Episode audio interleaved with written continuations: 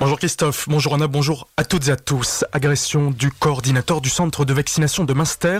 Vendredi soir vers 20h, alors qu'il quitte l'établissement, l'homme employé par le Comcom de la vallée de Münster est abordé par trois personnes cagoulées portant un masque anti-Covid. Elles l'ont violemment agressé après lui avoir demandé ses fonctions. Il est blessé au visage, à une main, une cuisse ainsi qu'au ventre, semble-t-il piqué par une seringue. La victime, très choquée par son agression, a été transportée à l'hôpital où elle s'est vue prescrire trois jours d'ITT. Le parquet colmarien ouvert une enquête pour violence en réunion avec armes et préméditation et depuis samedi, les gendarmes enquêtent pour retrouver les agresseurs.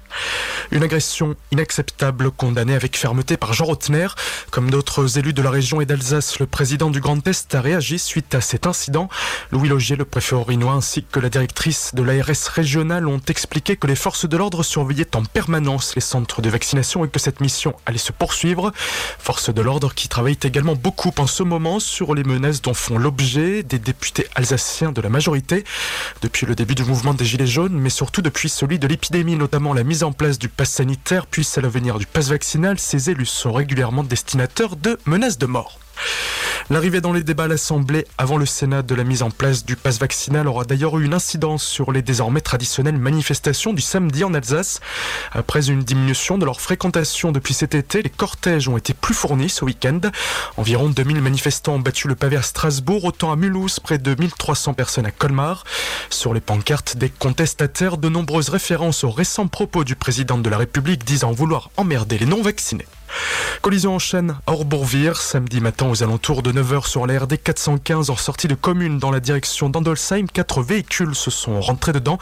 Les sapeurs-pompiers dépêchés sur place ont examiné cinq personnes, mais seule l'une d'elles légèrement blessée a dû être transportée à l'hôpital.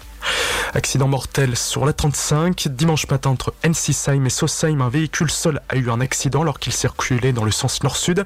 À son bord, le conducteur âgé de plus de 70 ans est mort après avoir fait un malaise alors qu'il n'a pas pu être réanimé par les secours. Une avalanche déclenchée par les skieurs. Les trois sportifs évoluaient dans la combe du Tanné hier matin lorsque l'un d'eux a été pris dans une coulée de neige. Grâce à son airbag qu'il portait sur le dos déclenché à temps, il a par chance pu rester au-dessus de l'avalanche et ainsi s'en sortir indemne. Près de 30 personnes, gendarmes, pompiers spécialisés montagne et secouristes ont été envoyés sur les lieux de l'accident. Les trois skieurs ont été examinés par un médecin mais n'ont pas eu besoin d'être médicalisés ni transportés. Ils ont juste reçu un rappel à l'ordre, les autorités ayant multiplié les messages de prudence quant au risque d'avalanche ces derniers jours. Début d'incendie à Binchviller. Hier après-midi, les pompiers de Dombach-la-Ville et Célestas sont par chance arrivés rapidement sur les lieux et ont permis d'éviter la propagation de l'incendie.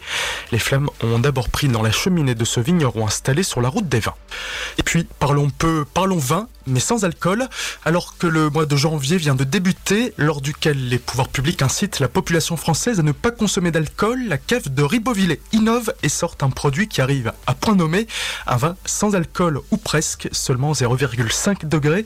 Deux bouteilles seront proposées d'ici quelques jours, un vin tranquille et un autre effervescent. Objectif pour la plus ancienne cave coopérative française, attirer de nouveaux consommateurs, ceux ne pouvant pas boire d'alcool ou ceux voulant par exemple réduire leur consommation. Et puis un mot de sport pour terminer avec la très belle opération du Racing Club de Strasbourg. Hier soir, les Alsaciens se sont déplacés à Metz dans le cadre de la 20e journée de Ligue 1, mais surtout pour le centième derby de l'Est. Les Strasbourgeois ont remporté ce match en inscrivant deux buts à zéro pour leur adversaire.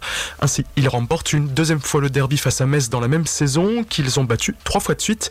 Une première depuis plus de 40 ans qui permet au Racing de retrouver la huitième place du classement de Ligue 1. Tout de suite, le retour de la matinale avec Christophe Christophe et Anna, très belle journée à l'écoute de votre radio.